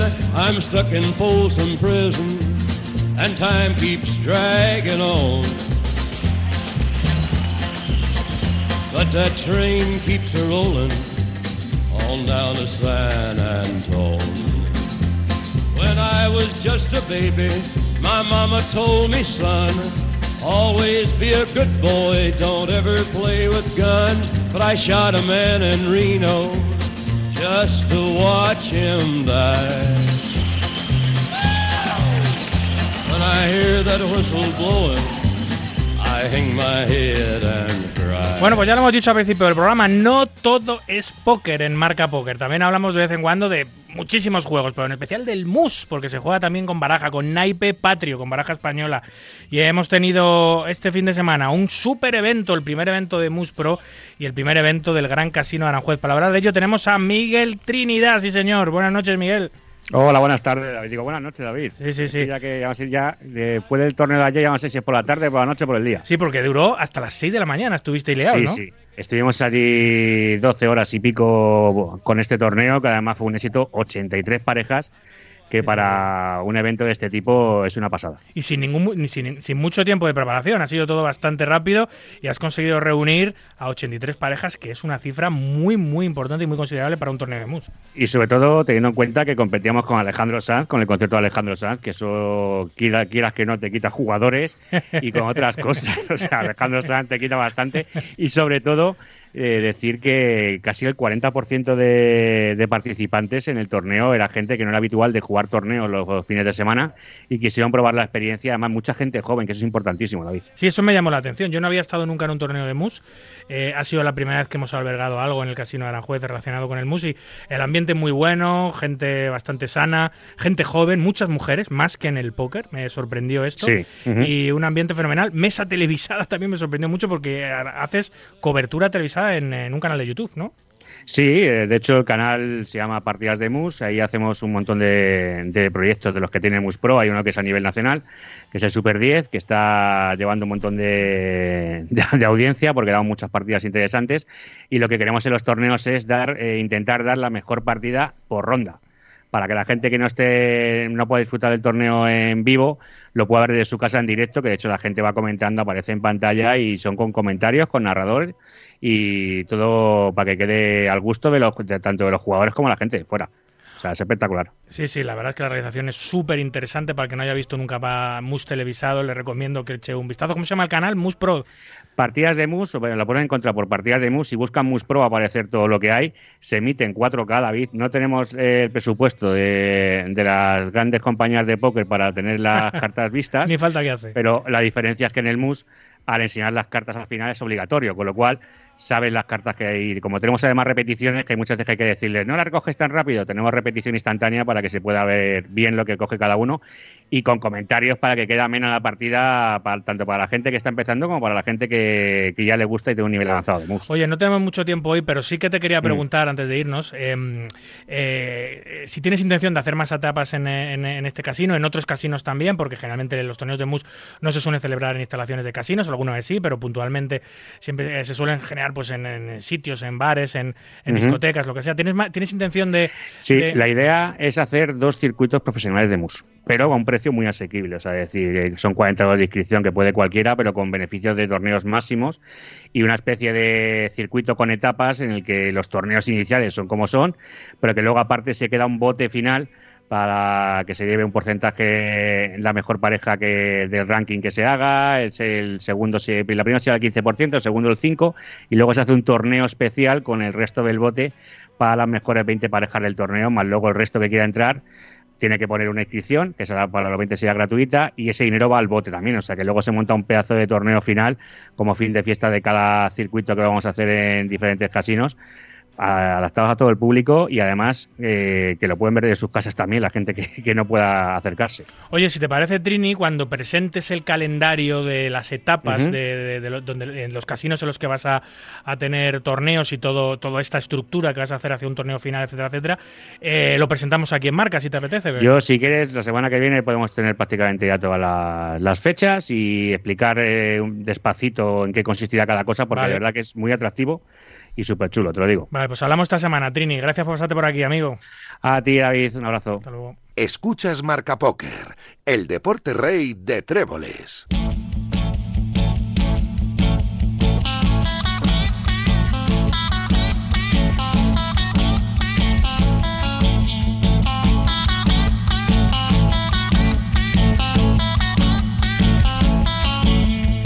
Estresa los atascos y las prisas de una gran capital. Todo el día la carretera para ir desde mi casa a trabajar. La suerte que tenemos en nuestra ciudad no es grande ni pequeña, es el sitio ideal. Ven a conocerla y seguro que te quedarás. Me tardeo por el centro, ya verás que bien lo vas a pasar. Las fiestas con amigos, en las collas te vas a encontrar. Todos juntos cantaremos Papá Morello. Pasearemos de la mano por el Urugu. Lo comprobaremos los dos juntos cuando vengas tú. Ven y disfruta, esto es Castellón. Playas, montañas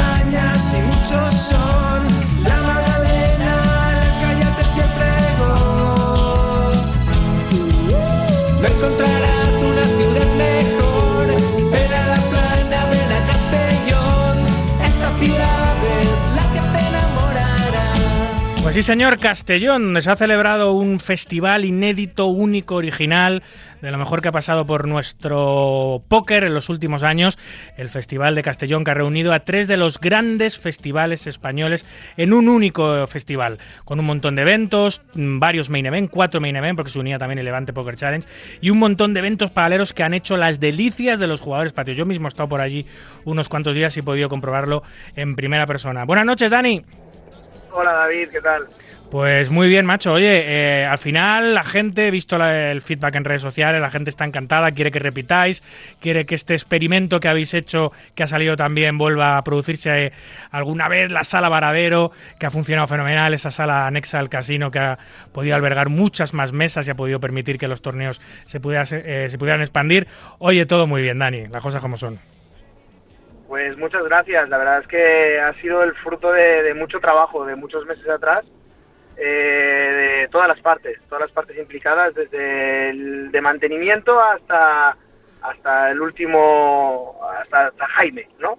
Ahí está toda la escala, digamos. Sí, sí, Entonces, la verdad es que una pasada, una pasada. eh, también es muy bonito, ¿no? Luego ver ese feedback en redes sociales, ¿no?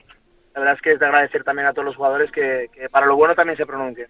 Ha gustado mucho, el ambiente ha sido muy bueno, ha habido torneos para todos los bolsillos, de 60 a 70 euros hasta, hasta high roller de 1000 euros, que por cierto lo ha ganado uno de los organizadores, el que menos quizás haya colaborado en la, en la producción, pero Tony Lazo se lo ha llevado, que es un tipazo y se lo merecía porque ya lleva mucho tiempo detrás de un torneo. Y luego grandes ganadores, eh, hemos tenido a Kikucho llegando muy lejos, que fue miembro del Spanish hace años, eh, eh, luego hemos tenido, claro, los tres, los tres main events con ganadores también portugueses, que ha habido una nutrida participación de jugadores lusos por allí, eh, CNP, SPF, Liga Española de Póker. eh, muy bien, yo tuve la eh, fortuna de poder estar allí tres días, jugar el SPF, pasé muy bien al día 2, tú lo sabes. El día 2 me mandaron al tinte, pero disfruté mucho, Dani. Sí, destacar también a Daniel Triana, que ha sido ganador del ranking MVP, que se va sí. a llevar a representar al festival a, a Las Vegas, al main event de las World Series. Sí, sí, bueno, no solo eso, sino que con todo el dinero que se sacaba de las, de las compras extras, habéis mandado a una persona, a, habéis mandado a una persona a Las Vegas, pero luego ha habido cinco premios más muy, muy interesantes del ranking general. Sí, Claudio Coelho ha quedado segundo, se lleva el Team Pro CNP. Tercero ha quedado José María Peris, que se lleva el Team Pro LNP. Cuarto ha quedado Ángel Gómez, que se lleva 4.000 euros en dinero de torneo del SPF. Y quinto ha quedado Lourenço Tavares, portugués, que se lleva 3.000 euros en dinero de torneo del Casino de Castellón. La verdad que muy, muy bien, sí. Oye, qué caro se vende el ranking teniendo a un tío como Pablo Alvear, que ha ganado tres torneos del festival, y teniendo a un tío como, como Kikucho, que se ha metido creo que en cinco, cuatro o cinco mesas finales, ha quedado segundo en uno de los eventos grandes, eh, y no han conseguido premios. O sea, la gente ha jugado mucho y ha, y ha conseguido muchos buenos resultados para que estos dos hayan quedado fuera. Sí, también es verdad que el, el sistema de puntuación, que es el del Global Poker Index, eh, le da mucho valor a los buy-ins altos. Claro. Entonces, por eso es posible que, por ejemplo, porque Pablo ha ganado tres de los de los eventos más económicos, que son los de la mañana, y posiblemente, pues por eso por eso no haya puntuado tanto. Oye, Dani, eh, ¿para cuándo un segundo festival? ¿Está, ya, Pues- ¿Está ya en marcha o no? Justo justo estaba escuchando algo cuando he conectado con vosotros, que estaba a la espera mientras estabas en la entrevista anterior, y he oído algo de que te gustan las primicias, ¿no? Hombre, a mí me encantan, me vuelven loco. Pues te voy a dar una. A ver, cuéntame. El festival vuelve a Castellón en septiembre de 2023. Sí, señor, sí, señor, sí, señor. Sí, señor. Teníamos ganas de escuchar eso, de que esto no iba a ser fruto de una experiencia única eh, e irrepetible. Queremos una experiencia única pero repetible. Así que enhorabuena. Septiembre de 2023. Septiembre de 2023, sí. Vale, mismos protagonistas y un calendario seguramente, bueno, parecido.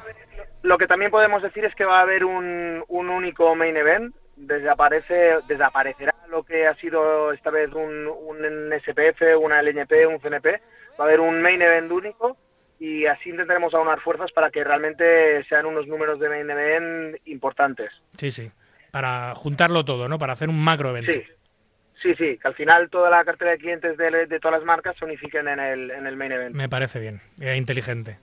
Muy bien, pues eh, tenemos mucho tiempo para prepararlo, Dani, pero no hay que despistarse. Y aquí lo vamos a contar, como siempre, en Marca Poker. Y si puedo, eh, intentaré volver a estar porque la experiencia ha sido muy satisfactoria después de tanto tiempo sin jugar y ver a tantos jugadores, tanta gente, tantos organizadores juntos por allí.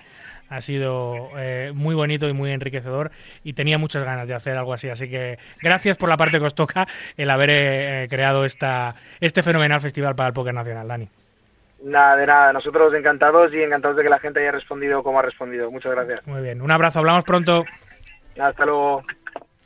Y nos vamos de el Levante español de Castellón, nos vamos al norte, Asturias, donde se ha celebrado una etapa más de las ya habituales Asturias Golden Series en el Casino de Asturias en Gijón. Nos lo cuenta su jefe Sergio García León. Buenas tardes, David, y buenas tardes a todos los radioyentes de Marca. Estamos aquí con las Asturias Golden Series en el Casino de Gijón, Casino de Asturias, donde estamos celebrando este fin de semana las Asturias Golden Series. En este main event ha sido bastante divertido, que hemos cambiado un poquito la estructura y hemos pasado de dos días uno a tener solo un día uno, donde hemos tenido casi 100 participantes y han salido tres entradas para la gran final, que ya sabéis que en diciembre tenemos una gran final aquí de 500 y durante todo el año estamos acumulando varias entradas para gran final. Ayer se disputó también el Mini Asturias con casi dos K que ganó un jugador local y hoy tenemos la mesa final, 8 LEF y nuestro torneo de clausura Isidrin. Y nada, muy buen ambiente, muy divertido y muy buenos días siempre por aquí. Siempre es un placer venir a estas tierras y tomarse un cachopito. Así que muchos saludos y nos vemos en las siguientes. Gracias por todo, David. Gracias, Sergio. Bueno, eh, un cachopito en tu caso, yo creo que te vas a meter un buen cachopazo, que te conozco bien, ladrón.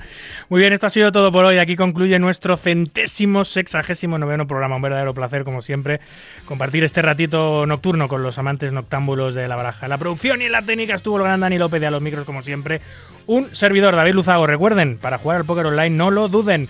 Jueguen en winamax.es, la plataforma número uno de eventos online de nuestro país. Cuídense mucho, cuiden de los suyos y continúen, por favor, respetando las indicaciones sanitarias. No a la invasión, no a la guerra. Hasta el próximo domingo, amigos. Adiós.